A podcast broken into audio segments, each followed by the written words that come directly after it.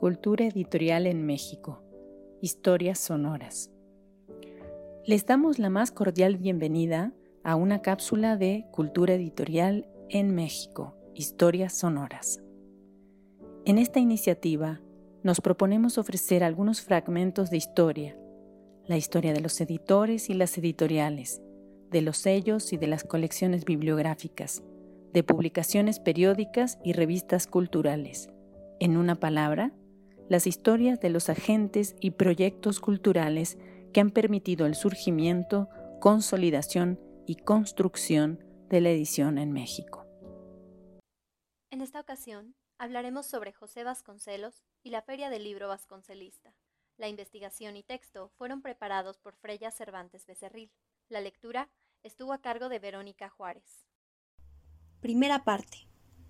En la tercera década del siglo, el editor Vasconcelos persiguió la multiplicación de los libros a partir de tres acciones estratégicas que se tradujeron en políticas culturales. La primera fue impulsar y fomentar la edición nacional mediante subsidios y patrocinio. La segunda, estimular la negociación contractual con las casas editoras españolas para disminuir el costo de los libros y alcanzar un radio mayor de distribución en los estados federativos. Y la tercera, incentivar desde una red programática de bibliotecas públicas la producción industrial del aparato estatal. Estos tres ejes representan en la actualidad los tres principios rectores que históricamente han conducido la producción del Estado editor desde sus instituciones culturales y educativas. Así, José Vasconcelos diseñó colecciones, revistas, manuales y materiales impresos que debían ser los vehículos aliados de su proyecto a través de la creación del departamento editorial,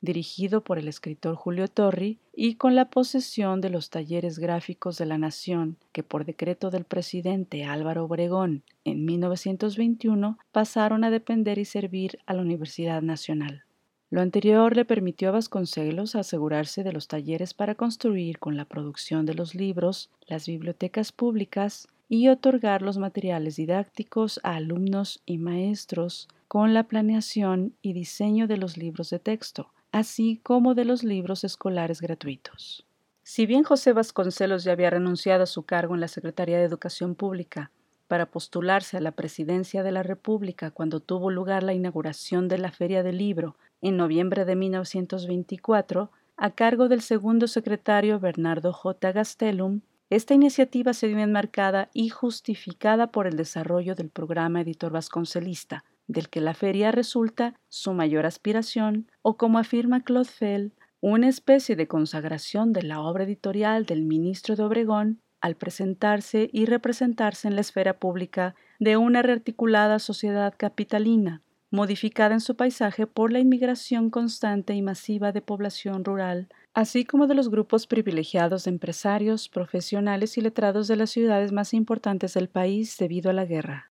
fue mediante el libro y su conversión de estatus de una mercancía costosa, rara y de acceso restringido para el público mexicano a un bien cultural público y gratuito que Vasconcelos pudo concebir y ampliar su tarea civilizatoria e institucional. De ahí que los libros, más que operar como herramientas para su ambiciosa y hegemónica campaña alfabetizadora, representaron el mayor baluarte de su programa educativo al condensarse materialmente en una colección, biblioteca de autores clásicos, que editó y produjo el Departamento Editorial de la Secretaría de Educación Pública bajo la dirección del escritor y ateneísta Julio Torri. Aunado a estas representaciones de la práctica editorial institucional, se debe atender a la situación precaria de la edición de libros en México y su incipiente mercado editorial cuyo consumo y distribución dependía en gran medida de la producción extranjera de sellos franceses, alemanes y estadounidenses como Ollendorf,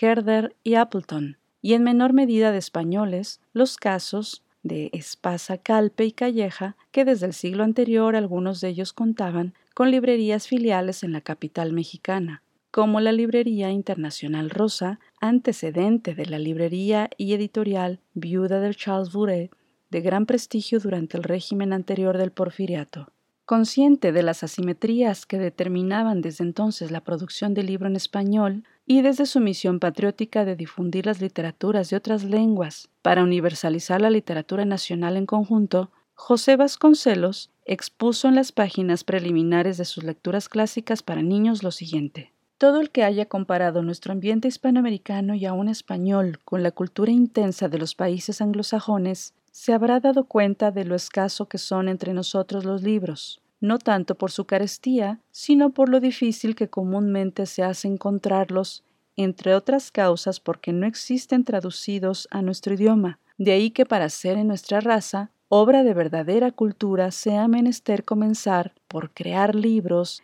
ya sea escribiéndolos, ya sea editándolos, ya sea traduciéndolos. La intensa práctica editorial que encabezó Vasconcelos desde su programa educativo sentó las bases y los principios de la edición institucional y de las ulteriores políticas públicas para el fomento editorial y de la lectura del Estado mediante estrategias comerciales y de producción que se implementaron para multiplicar los libros en una sociedad plurilingüística que se clasificó en un 80% analfabeta por no leer y escribir en español. También en el mismo prólogo de sus lecturas clásicas para niños, el secretario asienta lo que será la misión del Estado editor, que en la actualidad continúa definiendo las relaciones dependientes y problemáticas de la industria editorial mexicana. El Estado tiene el derecho de abaratar el libro y difundirlo aun cuando por hacerlo se arruinen 20 empresas, pero que en realidad lo que tendría que pasar era que todos aquellos que han aprendido a leer en el millón de libros repartidos por el gobierno tendrían que volverse clientes de los editores, porque tenían que seguir leyendo y así lo que hubieran dejado de vender de cartillas de enseñanza lo recuperarían con creces con los libros de todo género que un pueblo instruido consume. La aparición del libro gratuito en el horizonte editorial significó la culminación del programa vasconcelista y dio lugar a la primera Feria Nacional del Libro en la Ciudad de México del primero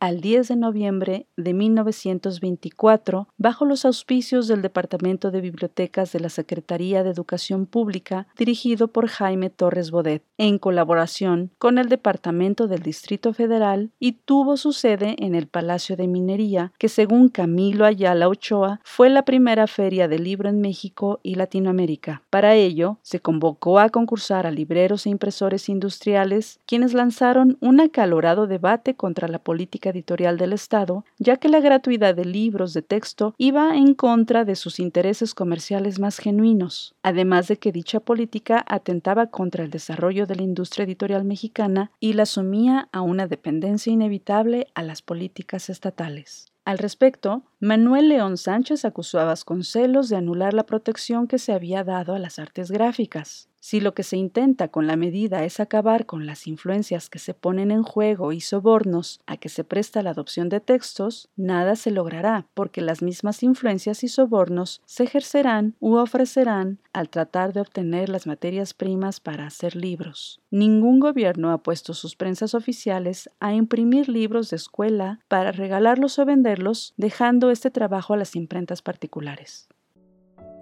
Agradecemos a los investigadores y profesionales del mundo del libro y la edición por el apoyo en la elaboración de contenidos.